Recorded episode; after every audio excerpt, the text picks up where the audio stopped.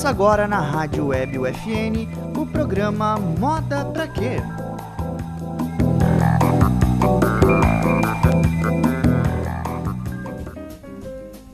Olá, bem-vindos ao Moda Pra Quê? Esse é o programa da Rádio Web UFN que faz uma conexão entre moda, comportamento e dialoga aí com outras áreas do saber e do fazer humano, seja para construir, desconstruir e também, principalmente, para repensar a moda, né? No programa a gente vai para muito além, então, dessas tendências de moda. Nossos temas incluem identidade, arte, gênero, mídias sociais, economia e ambiente. Eu sou Carla Torres, professora do curso de jornalismo da Universidade Franciscana e hoje o Henrique Goulart, que também apresenta sempre o programa aqui, não pôde gravar com a gente porque está dando aula. Ele que é designer de moda, enfim, figurinista, professor, além de podcaster. A Pauline conhece o Henrique, né? A Pauline que é nossa convidada de hoje, Pauline Fraga, professora do curso de Publicidade e Propaganda aqui da universidade, ela que é publicitária e tem vários outros predicados, né, Pauline? Tudo bem? Adorei, vários outros. Poeta. Não, não esquecer. obrigada, obrigada a Carla e o Henrique pelo convite. Uh, e a intermediação, né? Eu, desculpa, eu me esqueci o nome da aluna que fez a intermediação, mas Sim. agradeço a atenção a ela também. E é isso, gente. Vamos ver o que a gente pode fazer aí para conversar, fazer conversar o universo do consumo e o universo da moda, que ah. na verdade tem tudo a ver desde sempre, né? Exatamente. Hoje o tema é moda e consumo. Então a produção do programa, como disse a Pauline, aí o contato foi feito pela Emanuele, Emanuele, Emanuele. Emanuele. Isso, eu sempre falo, vou falar Emanuele, mas é a Emanuele Guterres. Também temos a Gabriela Flores Neto e a Caroline Miranda todas alunas do curso de jornalismo da UFN. E hoje, como nós já adiantamos, o tema aqui é moda e consumo. A gente tem aí algumas, alguns dados preliminares, Pauline. Então, a sociedade da uhum. informação né, é a sociedade do consumo dá para a gente dizer isso, né? A contemporaneidade é marcada, então, fundamentalmente pelas relações entre o indivíduo, a sociedade, os signos, as mercadorias e a nossa relação com os objetos hoje é fruto dessa mudança dos valores funcionais para valores de signo, ou seja, essa funcionalidade do objeto fica em segundo plano e nos interessa, sobretudo, o que ele representa. E onde é que entra a moda? Né? A moda é fundamental nessa dinâmica porque ela funciona como um sistema. O desafio uhum. tem sido fazer com que a cadeia formada entre produção e consumo é, seja um processo que agrida o menos possível ao ambiente e, inclusive, aos direitos humanos, né? já que ainda existem, claro, casos de trabalho escravo, por exemplo, nessa indústria. E se, de modo geral, no setor industrial a obsolescência programada é uma realidade, na moda, isso se mostra também no ciclo de vida dos produtos, que é cada vez mais curto. Hoje se procura um novo a todo momento, a, cada, a qualquer custo, né? E dessa forma a moda é caracterizada aí pelo ciclo do efêmero de vida de produtos. A gente tem que ela se torna uma categoria cultural e também um objeto de estudo de filósofos e de sociólogos. Como eu disse antes, a professora Pauline Fraga, do curso de Publicidade e Propaganda, ela trata muito bem sobre esse assunto e também das correlações, né, Pauline? A gente fala aqui também sobre temas como gênero, identidade. De certa maneira, no consumo de moda, tudo isso entra em questão, né, Pauline? Exatamente. Então, Carla, o que a gente poderia concluir primeiro, né? Quem veio antes, a sociedade de consumo ou a moda? A moda veio muito antes da sociedade de consumo, né?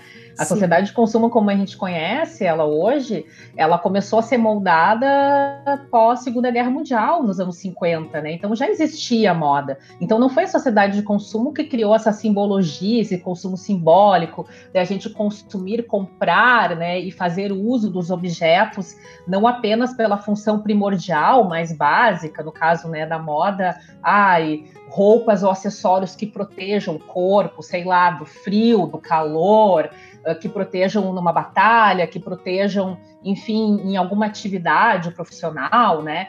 Então a moda veio antes da sociedade de consumo, então datada, né, do início dos anos 50. A simbologia, o consumo simbólico, o consumo uh, entendido como eu não vou consumir a roupa apenas pela finalidade primordial, mas por outros atributos, né, que poderia ser, sei lá, demonstração de status, de poder, de um cargo que eu ocupo, né? Por exemplo, assim, ah, no clero, na nobreza, né? Então, na verdade, o que, que como que a, a sociedade de consumo ela vai se relacionar com a moda? A partir da criação da sociedade de consumo, alguns atributos desse universo da moda eles foram expandidos, eles foram potencializados. E aí sim, uma novidade, e aí sim, de fato, é uma novidade da sociedade de consumo, é, por exemplo, é esse conceito que você falou agora há pouco da obsolescência programada, né?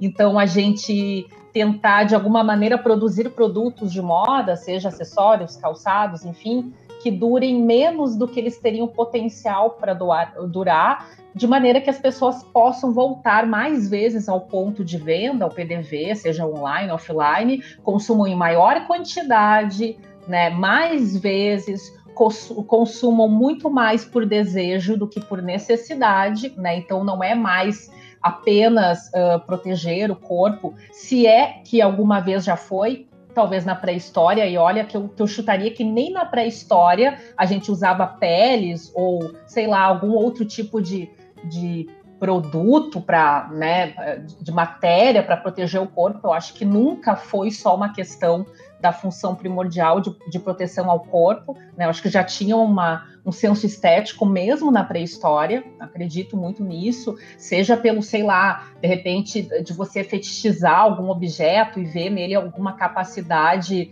uh, de, de, sei lá, de um, um, uma simbologia de um, de um do lugar que você ocupava naquela, naquela comunidade, por exemplo, ah, você era o feiticeiro do grupo, ou você era o grande líder, né? Sei lá, o macho alfa do grupo, alguma coisa assim. Então, na verdade, a simbologia sempre esteve atrelada com a moda muito antes da sociedade de consumo. Sim. Né? Ela só potencializou isso. E, inclusive, falando aí das relações sociais, a, a questão dos relacionamentos uh, íntimos também, né? Se hoje as pessoas se produzem ainda, né? Ah, vou ficar bem para encontrar alguém. Imagina, né? Nós sendo animais simbólicos, isso desde que somos... Uhum pessoas, né, Pauline? Eu acho que tu tem razão quando tu pensas que mesmo na pré-história a gente já teria esse, esse, digamos, essa função, né, em vista. Né? Quando a gente, uhum. exato, quando a gente vestia, né, seja uma pele, a gente, uhum. né, eu falando aqui a gente, como se a gente tivesse vivido. quando a gente usava, né, uma pele, ou vegetariano, imagina, né, quase vegana, assim. Praticamente. Usava uma pele, um cocar, uma pena, um dente, uma presa num animal pendurado no pescoço não era. A gente já atribuía esses, esses, essa simbologia, né? Exato. Que, que, poderia ser, sei lá, alguma coisa paranormal, espiritual. Então, desde o início, a moda foi muito mais do que os objetos pela função, né? E a Sempre questão... houve a criação de sentido, assim. Exato. A questão das cores, né? Tu falou ali sobre uhum. o clero, sobre a nobreza, sobre, enfim, todas as camadas, né? A gente tinha ali, uhum. digamos, até certo ponto, Idade Média, enfim, a gente teve uhum. muito essa questão da da cor. Então a plebe podia usar tons, uh, digamos, mais neutros. Aí quando você uhum. fazia parte da nobreza, você já tinha uma outra gama de cores possíveis e o clero teria lá as suas, as suas cores definidas também. Isso é mu era muito uhum. forte, né, Pauline? Mas... É, as cores e os materiais, né, Carla? A riqueza Exato. dos materiais, né? Por exemplo, o ouro, tecidos nobres, seda, né? O tipo de bordado, para além da cor do vermelho, que era né, o fetiche da época, né? O, a cor vermelha era difícil de, de ser produzida, né? Então realmente era só era para quem podia, não é para quem queria. Né? Exatamente. Hoje eu tô de vermelho aqui, Pauline. Ah, podendo. Estás podendo, Carla. Estás nobre hoje. Estamos nobres todas hoje. Estamos nobres. Ai, Pauline, mas interessante a gente falar sobre essa questão de divisão no tempo e também uhum. de conceitos sobre cores, tecidos. Aí me lembra, claro, isso na moda o pessoal estuda bastante a fundo a questão do têxtil, né, das cores, sim.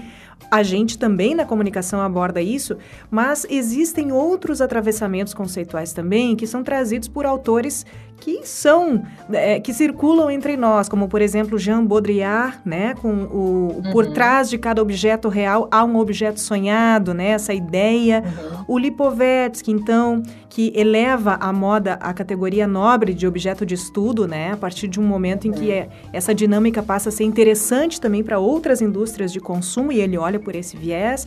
Eu não sei, Pauline, é, tu gostaria de apontar assim, ó, dentro desses estudos na publicidade, pelo menos dentro da tua atividade uhum. nos últimos tempos, que autores são esses? Que conceitos são centrais quando a gente pensa em relação de moda e de consumo? Uh, uma coisa que eu gostaria de dizer, assim, que se a gente for observar a sociedade de consumo de outros produtos, de outros objetos, ela também prega a, a lógica da moda, né? É, é, interessante como a gente nomeia como moda, na verdade, um, um campo da atividade humana, mas a gente atribui essa, essa palavra para falar sobre modismos. Claro que, né, que a palavra modismos e moda tem tudo a ver. E sabe que hoje em dia, se a gente for pensar de outros objetos, pode ser desde a da questão, assim, sei lá, da alimentação, uh, do, uh, das formas de, de morar, de residir, dos objetos uh, utilitários para a gente estudar, para a gente trabalhar, tudo também tem uma questão do modismo, né? Que, não, que, que, a moda parte desse conceito do modismo, né? Sim. O que é moda, o que é estar na moda. A moda é uma leitura do momento, mas ela também aponta a tendência. E é muito engraçado porque em todas as outras áreas a gente também pode falar sobre os modismos, né? Por exemplo, sei lá, uh, imagina a primeira vez que começou a se popularizar no Brasil você comer comida japonesa, por exemplo, né? Então estava Sim. na moda abrir casas de que seriam sashimi, sushi, né? Ah, e as formas. Hoje, o que a gente poderia falar hoje dos, dos modismos em tendências de moradia? Ah, e varandas gourmet, né, edifícios que apresentam uma academia, que apresentam uma área de lazer para as crianças. Então a gente pode entender que essa, essa noção de modismo como a leitura de um momento, ela extrapola a questão da moda, né? E a moda está atrelada a tudo isso, porque em todos esses ambientes estamos nós. E com nós, aquilo que a gente usa, que a gente escolhe usar para cobrir o nosso corpo cobrir o nosso corpo e marcar presença, marcar identidade, que foi um dos elementos que você falou também, né? Na introdução à moda, no sentido de identidade. Então, a sociedade de consumo, basicamente, uma das coisas que ela faz, assim, que a gente poderia dizer sinteticamente, é fazer com que a gente associe, como você mesmo diz, a compra, a posse de um produto ou de um serviço, não apenas pela sutilidade mais primordial, mas como uma demarcação uh, social, né? Quem eu sou e quem eu posso nessa sociedade, né? Qual é meu trânsito? Quais são os como as pessoas me reconhecem. E isso serve para tudo. Então, é como quando a gente consome um produto, na verdade, é como se de alguma maneira a gente extraísse ou bebesse um pouco da identidade daquela marca e trouxesse para nossa vida, sabe? Sim. Trouxesse alguma característica. Isso serve para qualquer segmento. Então, quando a gente fala, por exemplo, ah, sei lá, de grife, né? Na, as modas uh, na, na, área da moda das grifes, por exemplo, é isso, né? Então, aquelas marcas elas vão uh, denotar poder, vão denotar uh, ou conotar, seria uma conotação.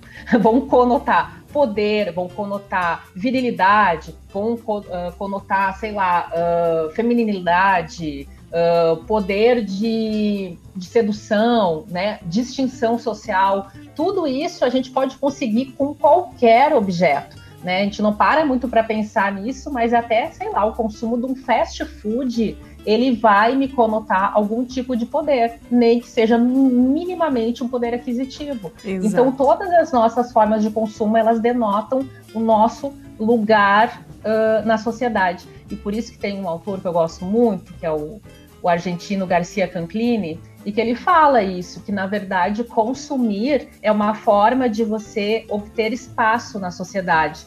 Então, hoje em dia, nessa sociedade tal como ela está posta, consumir lhe, lhe eleva ao status de, de cidadão e cidadã.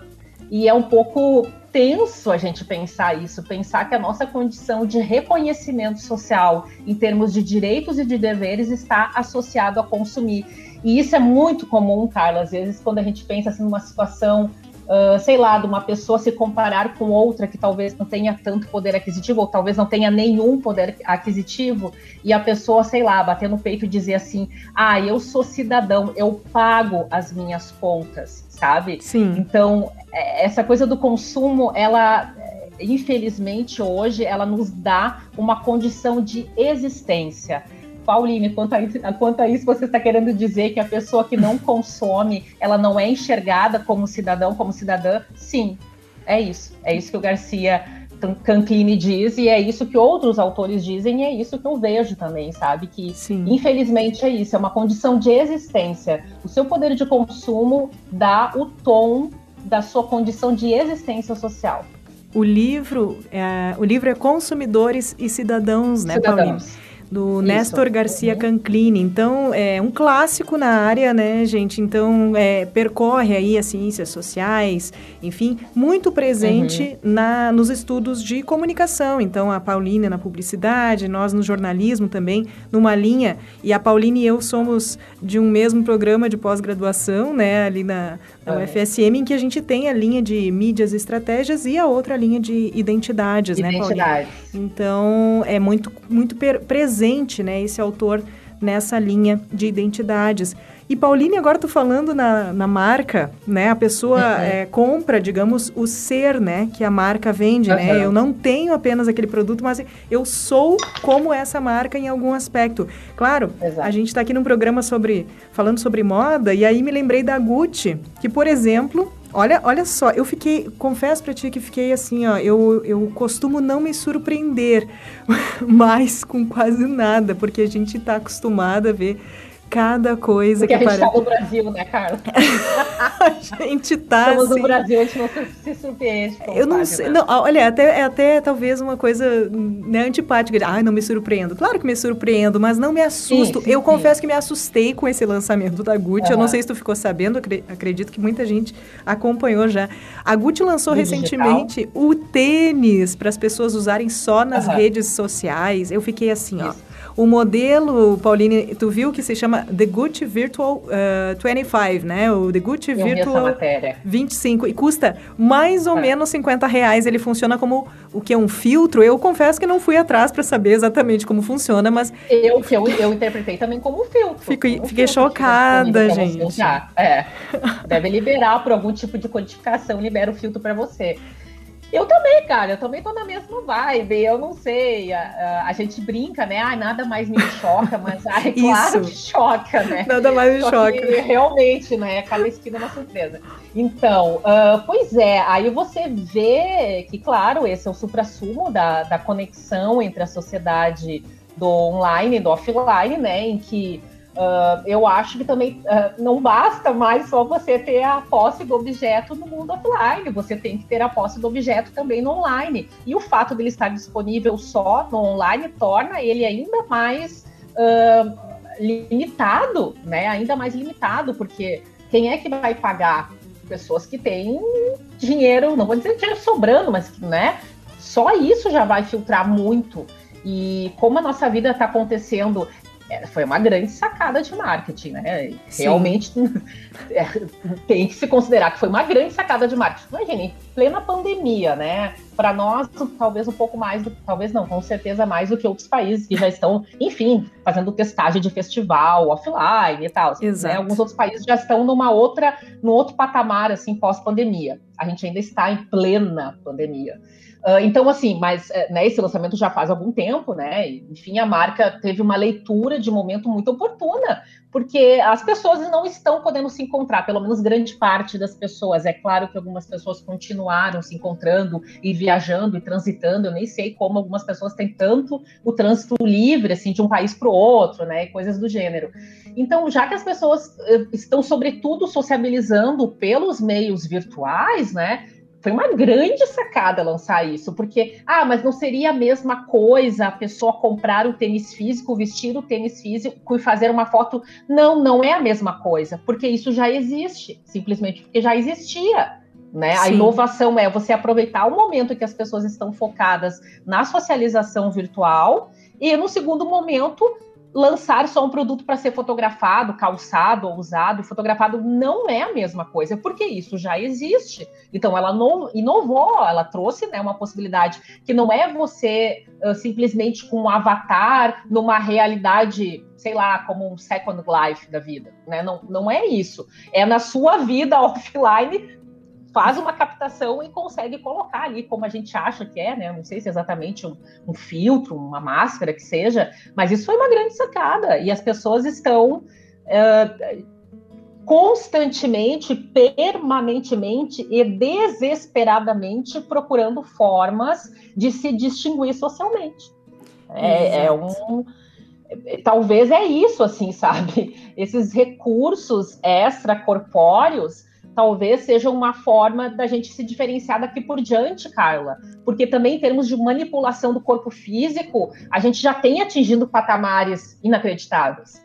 Tudo que você pode imaginar, a gente já fez no corpo físico. O que, que falta fazer? Não sei. As pessoas implantam chifre na testa, implantam, sei lá, próteses de todos os tipos. Então, a gente está meio que. Eu não sei o que, que teria mais para a gente inovar em termos de corpo físico. Olha, então a gente está começando a inovar no corpo virtual, sabe? Tá faltando a gente regenerar, né, Pauline? Quem sabe aí talvez, no futuro, com as células talvez. tronco Sim. em estudo, a gente consiga ser meio.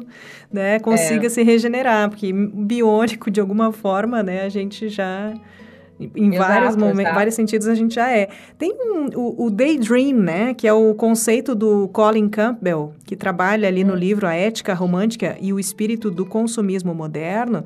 Ele fala do Daydream, né? Aquele sonhar acordado, a constante espera uhum. de emoções, essa ansiedade permanente pela compra, pelo novo. Daí, no momento, no uhum. momento em que a gente consome, a gente, ou melhor, adquire aquele então novo, aí vem o sentimento de frustração em que você, ah, não, era o sonhado, mas já não é sonhado porque eu realizei. Então, é, você entra num ciclo, né? Essa pa uhum. parece-me, né, que o conceito gira em torno disso, né?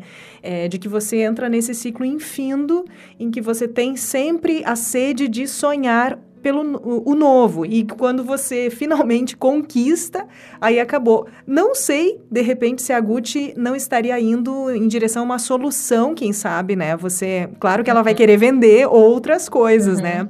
Mas quem sabe essa coisa de não ter o objeto físico Uh, uhum. Talvez resolva um pouco essa ansiedade, né? Você vai lá, abre o filtro, ai, ali está o seu tênis, mas você não uhum. pode pegá-lo, né? Não sei se talvez resolve um pouco essa ansiedade. Pois é a gente pode pensar, então, ter menos acúmulo do objeto físico, né? E, e, acumular objetos virtuais. Eu acredito assim, Carla, que em termos ambientais a gente poderia talvez, será que seríamos ingênuos de pensar que isso poderia, ah, de certa maneira, eh, eh, diminuir um pouco o impacto ambiental? Então a gente ah, compraria ah, mais online e menos offline? Será que pode ser um olhar meio ingênuo? Uh, é claro que ela não está preocupada com isso, ela está preocupada em vender, né? Ela não Sim. está preocupada, até porque ela não é uma ONG, ela não é um projeto social, ela não é um plano de governo, ela é uma empresa e está se comportando como deve, né? Tentando vender o seu produto sobreviver. Então, assim, não dá para pensar que ela está fazendo isso pensando em amenizar alguma, algum vazio uh, filosófico interior do ser humano. Ela está fazendo isso para vender e manter lá ela, o nome dela bem na bolsa de valores, manter os boletos em dia. É isso que acontece. Agora, não sei, a gente poderia pensar assim, teria que dar uma aprofundada, mas nunca parei para pensar isso, se talvez as marcas se voltarem para venda de objetos né, online, uh, virtuais, digamos assim, e a gente futuramente até usando esses objetos nos nossos avatares e não nos nossos corpos físicos, digamos assim, se isso, sei lá, poderia interferir de alguma maneira para diminuir uh, o impacto ambiental. Não sei se a gente tem essa resposta como, ai, é claro. Não ai, Pauline, se é claro. temos uma pesquisa aí é para claro. fazer, hein? Tem uma pesquisa para ser feita. Eu acho assim, ó, o impacto ambiental talvez talvez poderia ser, né? Porque não teria a coisa física. Né? Exato. Né? Agora, o humano, eu tenho certeza que não. O humano, se é um objeto físico, ou se é um objeto, se é um par de tênis físico ali no meu armário, ou se é um objeto, ou se é um par de tênis virtual, né, nos meus, no, nos meus dados, no meu banco de dados, para mim o vazio humano continua igual. Continua você tentando preencher com algo que é um objeto. Um objeto nunca será você. Você tem que se preencher de você. Enquanto você tentar se preencher com um objeto, você está na ilusão do preenchimento. Por isso que o buraco é sem fundo. Olha Por só. isso que a roda do consumo não para. Estamos muito você... além da, da moda. Ah, estamos... ah, desculpa, Brasil, a gente está filosófico. A gente, a gente está aqui fazendo uma terapia no meio do programa, é, com certeza, é... Pauline. Com certeza, uma ótima que reflexão. Pior, uh, pior ou melhor, Carla, que eu acho que não tem como separar porque o que nos faz consumir do jeito que consumimos selvagemmente, com todo respeito à vida selvagem lá fora, as outras espécies, com todo respeito, que eu acho que seria até pejorativo, mas é uma selvageria, assim, que a maneira como a gente consome, uh, não tá legal, não tá legal, né? Então isso é um vazio humano que talvez a gente tenha até alterado, não sei se daqui a pouco é o mesmo vazio desde sempre, né, cara? Exato, exato. Não, e daqui todo... a pouco o nosso vazio nunca mudou. Exato. Só mudou os objetos, o poder das marcas, a interferência delas, mas daqui a pouco o vazio a gente está perseguindo até hoje.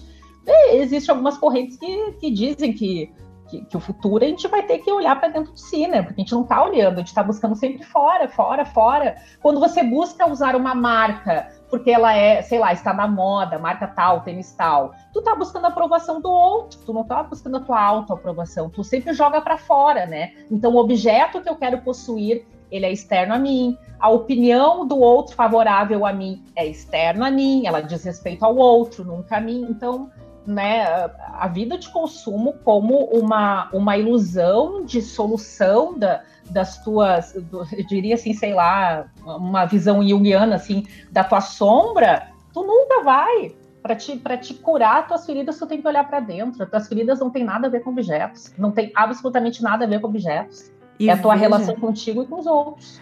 E veja só, a gente, a gente saiu de Lipovetsky e Baudrillard, por exemplo, para chegar em Sócrates, conhece a ti mesmo, né? Conhece a ti mesmo. E que mais, Pauline? Jung. Jung, o lado da sombra, a né? A teoria da sombra, é o lado sombra que todos temos, o lado sombra que a gente não quer olhar. E não tem como a gente não pensar sobre isso, né? Porque somos 5% consciência, 95% inconsciência. Meu Deus. Então a gente está lá com o nosso, com o nosso 5%, ah, eu vou comprar uma Coca-Cola, aí eu vou comprar um cigarro, aí eu vou comprar um hambúrguer. Aí você acha que tem controle de alguma coisa e acha que é capaz de saber o motivo pelo qual. Você é capaz de criar uma desculpa para você mesmo do porquê que você está consumindo, porque você é um ser racional. Só que, na verdade, o ser racional é 5%. Olha só, é Pauline. Pauline, Pauline, tu, tem que vir montar um programa para ti aqui na rádio falando sobre esses estudos que cruzam a comunicação e psicologia. Pauline, por favor, Eu venha. Psicologia social. Olha que interessante isso, é. menina. Tu, olha, vamos ter que falar mais ainda contigo sobre esses assuntos, porque é, é esse o objetivo do programa, né? A gente cruza uhum. muito as outras áreas. As a gente, áreas, claro. A gente, a gente a entende. Tá aí a, a, gente entende, né, Pauline, e é, é, acho que tu é perfeitamente uh, um membro em potencial do, do Moda Pra Quê no futuro, né? Não sei qual é, uh, qual, qual vai ser o nosso, nosso andamento aí, porque a gente realmente enxerga a moda des, dessa maneira, né? Cruzando vários uhum. outros campos, várias outras áreas do, do saber e do fazer. Uh, eu estava procurando aqui um outro dado, eu tinha, uhum. eu sabia que eu tinha tido acesso a esse estudo, mas eu não achava. Encontrei aqui um estudo, não, uma resenha resenha, que é um estudo do, do, da obra, mas é, em que o autor, o José Dantas de Souza Júnior, que é doutor em Ciências Sociais pela Universidade Federal de, do Rio Grande do Norte, ele fala, ele faz uma resenha de A Ética Romântica e o Espírito do Consumismo Moderno, do Colin Campbell, uhum.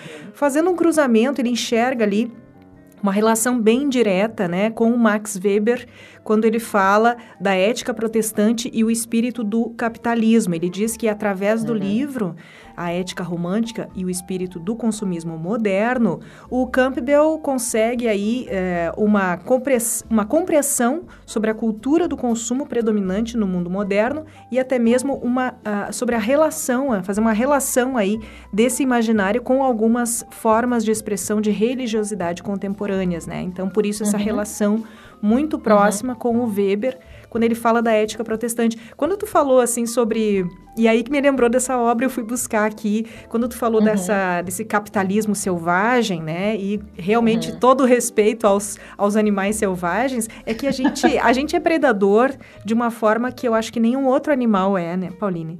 E, e... É porque nós somos predadores de nós mesmos, né? Cláudia? Exatamente.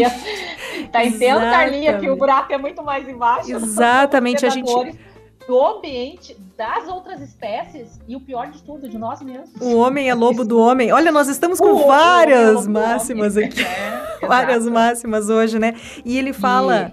E... Opa, diga, Pauline. Não, não, só, só estava complementando, né, que, uh, mas depois eu faço um comentário a respeito dessa, dessa comparação, assim, dessa metáfora de, de, de comparar a relação de, da comunidade de consumidores com as marcas e o que, que há de, de parecido com, com o efeito das religiões. Pois é, isso. E, e, e, não tem como separar, né? Quando tu fala assim sobre o inconsciente, a gente, claro, sabe nomes de religiões, a gente muitas hum. vezes, claro, é claramente adepto de alguma delas, Porém, nomear as coisas vai é, é, é, apenas a ponta do iceberg, né? Nós uh, inconscientemente uhum. trazemos para muitas das nossas, muitos dos nossos hábitos, relações, necessidades, né? Essa, esse princípio, né, da, religioso que nós uhum. seguimos. De alguma forma, aquilo nos guia também nesse nível mais inconsciente. Então, é, realmente é muito difícil separar essas coisas dos nossos hábitos uhum. de consumo, né? As nossas uhum. crenças, no caso, né? Elas vão nos penetrando de uma forma muito poderosa, né? Uhum. É... E é muito louco isso, né, Carla, que, que se fala assim, por exemplo, que metaforicamente essa relação dos consumidores com, com as marcas é, é uma relação pela, pela crença, né? E a crença não tem muito, mas ela não tem nenhuma, ela não tem, ela não prescinde de explicação racional. Ela simplesmente é sentido. Ou você acredita ou não acredita em Deus, ou você acredita ou não acredita em, né? Enfim. A crença depende de você querer acreditar. Exato. E aí, se a gente for pensar, sei lá, a gente pode pensar em coisas tão simples, assim, sei, né? Outras gerações, tempos atrás, as pessoas, por exemplo, domingo era dia de ir à missa, ir ao culto, frequentar, sei lá, a mesquita, né? Uh, não só no domingo que eu estou falando, mas, por exemplo, assim, você se preparava para celebrar a sua religião, né, dentro dos, dos princípios de quem você entendia como o, o de, Deus, ou sei lá, eu, né, qualquer outra manifestação, né, Sim. Uh, dependendo da nomeação que se dá para isso. Hoje em dia, domingo é lugar de ir no shopping, né, então quais eram os rituais uh, associados à religião, sabe, porque o consumo também é feito de rituais, né, e algumas pessoas têm devoção a, a algumas marcas, a determinadas marcas, assim como uma, um cristão tem em relação a Deus, sabe, Exatamente. devoção, a gente fala dos fenômenos dos fandoms, né? Que são essas comunidades de consumidores fãs, assim, que defendem a marca até o último minuto, assim, que endeusam. É bem, é bem forte essa expressão, né? É, endeusar, mas é mais ou menos isso que acontece. E, e, e diria mais: uh, o poder que as marcas exercem no mundo é um poder mais ou menos nesse sentido aí sabe? Não, não querendo comparar dizendo assim, ah, que é a mesma coisa. Não, não é a mesma coisa, mas a, a, forma de relação é muito parecida. É uma analogia, sabe? né? Dá pra gente é dizer. É uma analogia. Que, que é exatamente. tão forte quanto, né? E uma coisa, Pauline, Exato. antes de. Nós estamos. Olha só como passa rápido, Pauline. Nós já estamos nos aproximando do, do, fim do programa. Nossa, é um infinito de. né, nesse assunto, um infinito de pontos. Mas falando aqui sobre marcas, fãs. Sabe que me veio agora essa questão? A gente tá. Eu estava aqui com a, a coisa da tendência, né, no roteiro para uhum. Gente tocar, e agora eu acho que é o momento. É, quando tu fala no poder das marcas, né, a gente tem um estudo uh, também que é, digamos, tem vários aspectos técnicos é, na área de moda, ou então na, na própria publicidade, eu acredito que também de uma maneira análoga, uhum. da tendência, né? Como é que você chega naquilo que é a tendência do momento, ou aquilo que vai ditar o mercado, né? A produção e uhum. o consumo por pelo menos os próximos seis meses. É nessa lógica que coleções uhum. são, são feitas, né? produtos são, uhum. montados, são pensados e oferecidos no mercado, de modo geral. Uhum. Como é que a gente chega nessa tendência e que forças seriam essas, então, é, que estariam em jogo né, nesse cenário todo, porque se você disser, você é uma marca poderosa, você diz, olha, agora a tendência é essa, será que você não briga uhum. é, de igual para igual com aquilo que seria mais uh, científico, conceitual e que também existe né, e atua quando a gente pensa assim, o que leva uma pessoa a consumir? Será que uma marca não teria o poder também de algo mais, uh, digamos assim, um estudo sério, né, que chegou a determinadas categorias, a marca chega lá e quebra com tudo, ou então briga com isso, e diz, oh, não, a tendência é o que eu estou dizendo. Existiria isso, Pauline, no mercado? Pois é, isso é interessante, né? Existem alguns cool hunters, assim, que trabalham com, com esse tipo de... Ah, os caçadores de tendência, né? E que vão para diferentes comunidades, né? Sei lá, os, pode ser um grande centro, né? Megalópole, ou pode ser uma comunidade mais retirada e tentar procurar coisas diferentes, porque quando você insere o diferente e consegue fazer um link com seu público, isso claro que é o chamariz, né? Quem não gosta de novidade? O ser humano é movido por novidade, a gente adora uma novidade, né? Isso é, é, da natureza humana, a gente é curioso, né? Qualquer animal, aliás, acho que é curioso, ou pelo menos os mamíferos, os mais próximos de nós, são extremamente curiosos. A gente é curioso até porque a questão de você entender o que se passa ao seu redor, né? Entender para que serve, como funciona, é, basicamente vai funcionar de você saber se aquilo é ameaçador para você ou não. Então, assim, na verdade, uma tendência não significa necessariamente algo novo. É a primeira coisa que a gente tem que pensar, tá? Porque, por exemplo, assim, ah, a tendência para 2022 é calça boca de sino. Bom, mas já foi, já houve, Nossos então não pais é uma usaram. Exato. Então, assim, tendência é algo que pode ser uma novidade nunca antes vista, e aí eu já fico até pensando que nunca, que nunca será foi isso? visto sabe? Uh, porque, mas geralmente são releituras de coisas ou fenômenos, objetos que já existiram, que você vai repensar a função, ou vai jogar uma outra cor, ou vai mudar um pouco o formato e tal, mas muito do que se pensa em termos assim de, de tendência de moda já existiu em algum momento né? Ou, na verdade, a novidade é, é do tipo uh, duas tendências de diferentes uh, regiões ou países ou de comunidades que você cruza essas duas tendências e cria uma nova tendência, baseada em duas tendências que, de repente, uma delas já existe, sei lá, desde a antiguidade, não sei. Né? Então, a primeira coisa é que tendência nem sempre é novidade. Às vezes é só uma releitura de algo lá atrás, né? Ah, por que lá de trás? Para mim é o óbvio, né, Carla? Por que lá de trás? Porque já não está mais acessível. Se não está acessível, você tem que comprar. É simplesmente assim. Exatamente. Assim. Quanto mais longe você jogar, menos possibilidade você vai ter. Ai, minha avó tem em casa. Mas observe que nunca é só voltar com aquela, né, com aquela, por exemplo, a boca de sino não é, ela volta, mas ela volta com uma, ai, a boca de sino com tie-dye. Uma releitura. Uma é uma, tem que ser uma releitura, porque se for um objeto original da época, talvez você consiga acessar. Gente, a gente tem roupa produzida hoje em dia. Se a gente parasse de produzir roupa hoje, a gente teria, sei lá, para três planetas Terra durante não sei quantos milhares de anos. Então, tudo que a gente já produziu, a gente não precisaria mais produzir. Se a gente descosturasse todas as peças de roupa e de repente recosturasse, a gente já teria roupa assim, ó suficiente para vestir gerações de pessoas. Com certeza. Então, sabe? Então, é, eu acho que é sempre isso. A tendência, ela vai buscar uma referência, até porque buscar uma referência que já existe não dá trabalho, né, Carla? É mais fácil, o ser humano tende ao comportamento. É, o Cíclico. ser humano é da nossa natureza. Economizar energia. Por que eu vou ficar quebrando a cabeça, tentando criar algo que nunca ninguém viu, se eu posso beber de dois, duas, três fontes diferentes, misturar tudo e fazer uma coisa? Facilita meu trabalho, economia de energia, sabe? Só que, observe, sempre vai ter que ter uma diferença para que as, né, as, pessoas não tenham acesso àquele objeto e você crie a, é, esse desejo por ter aquele objeto, senão ela não vai comprar.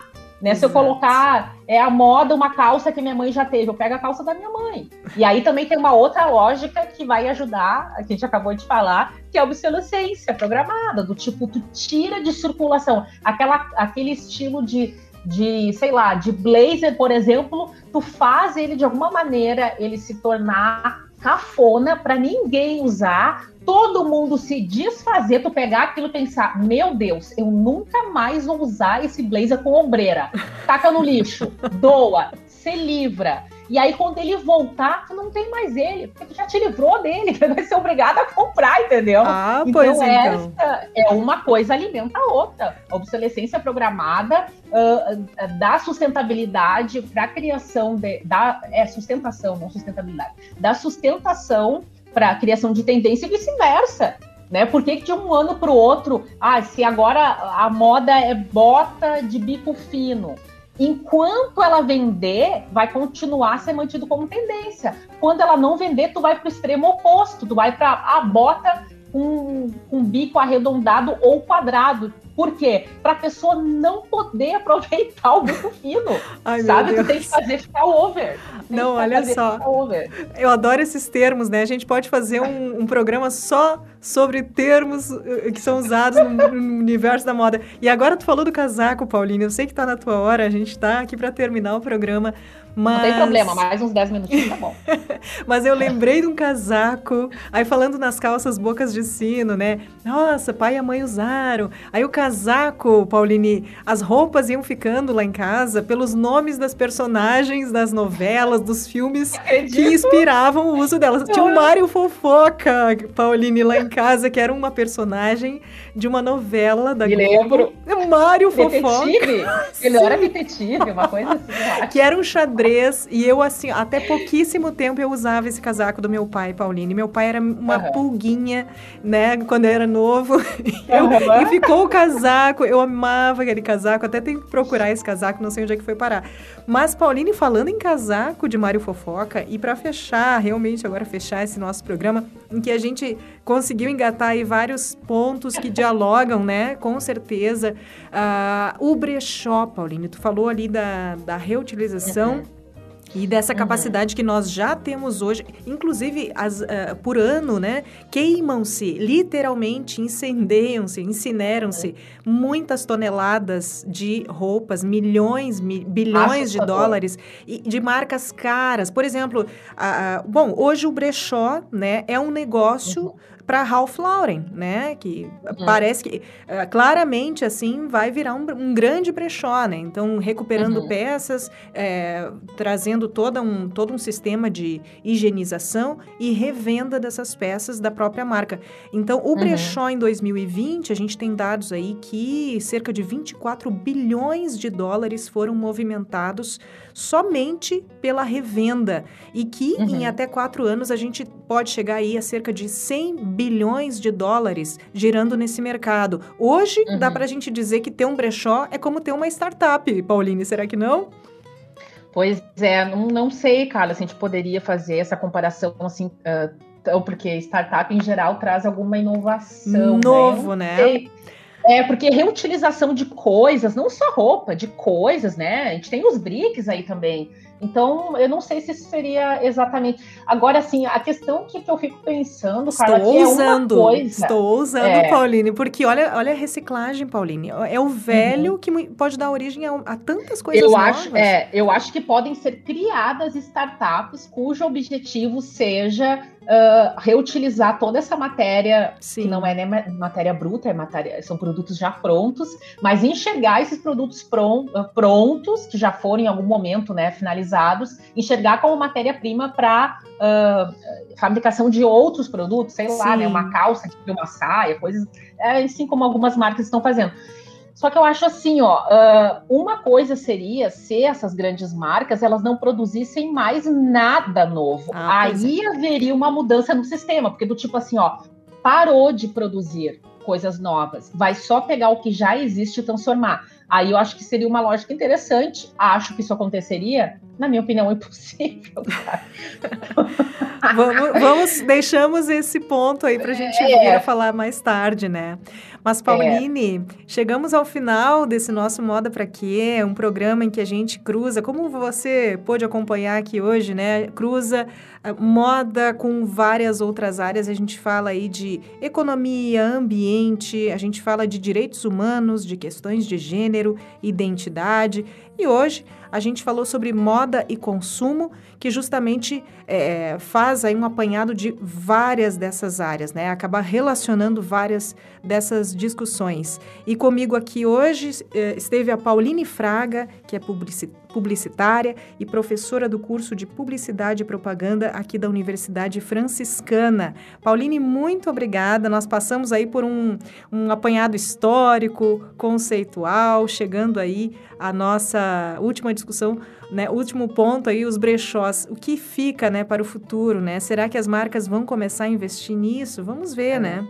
Só para finalizar, gente, não pode, não posso acabar aqui com, com engodos, tá? Então não tô Tô dizendo que eu sou contra brechó, gente. Inclusive, compro bastante em brechó. Mas a minha felicidade é o dia. A minha felicidade. Vou puxar para mim, tá? Uhum. Mas a minha felicidade é o dia que a Pauline decidir que ela só pode comprar coisa de segunda mão e mais nada novo. Fica um desafio para Pauline. Olha. Quero ver a Pauline não comprar mais nada zero quilômetro, comprar só de brechó. Aí que eu digo que o buraco é mais embaixo. Não, Anselmo, Entendeu? fica aí como um projeto, né, Pauline? Pós-pandemia, é, principalmente.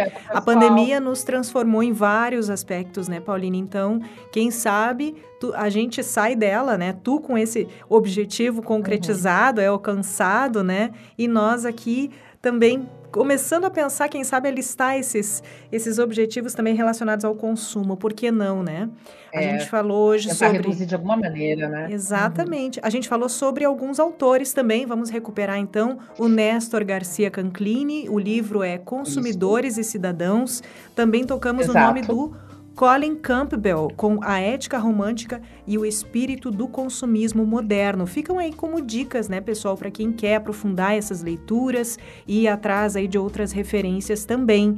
Muito obrigada, Pauline, e fica o convite aí para uma outra, um outro programa, né? Vamos conversando aí, quem sabe em Vamos breve. conversando, claro, adoro. Ai, adoro participar. bom. Podem me chamar. Que bom, Agradeço, gente, a toda a equipe, né, na tua figura, Carla, principalmente, minha colega, né, na comunicação. E, e é importante esses momentos, né, que a gente tem essas trocas, é, é isso que faz a gente ir para frente como espécie, a gente conseguir dialogar com os nossos né, os pares e não necessariamente com os pares. Aqui no caso a gente é par, né? Uhum. Porque ah, somos da comunicação, né? Mas é legal que a gente vai tocando e, e a gente pensar em trazer profissionais de outras áreas para fazer dialogar, né? Exatamente, exatamente. A Pauline e eu nos conhecemos há o que, Pauline? Uns, no mínimo 15 anos. Ah, desde a, eu acho, né? Desde a Facos, menina do céu, Nossa. eu não sei nem calcular. Pois então. Desde os meados de 2001, 2000, Dois, mais ou do, menos. 2002, eu acho. 2002 para mim. É, tu tava lá, eu entrei ali naquele é, ano. eu já tava lá, eu já tava eu lá. Não entrei no meu primeiro vestibular. Eu não entrei no meu primeiro vestibular, eu entrei no segundo.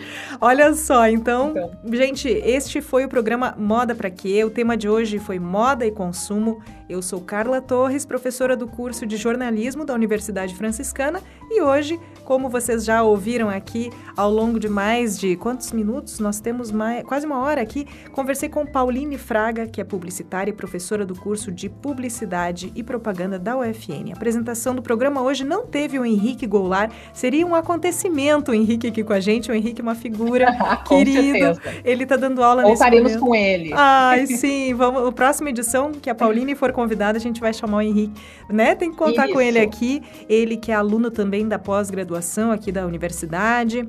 Na próxima edição, tomara que ele esteja aqui com a gente. A produção do programa conta com a Emanuele Guterres, a Gabriela Flores Neto e a Caroline Miranda, todas alunas do curso de jornalismo da UFN. Na técnica, nós tivemos aí o Clenilson Oliveira e o Alan Carrion. As edições inéditas do Moda Pra Quê vão ao ar na Rádio Web UFN nos sábados, às 5 da tarde e ficam disponíveis no mesmo dia também no Spotify da rádio. As reprises vão ao ar nas e quintas-feiras, às 9 da noite. Um beijo e até semana que vem.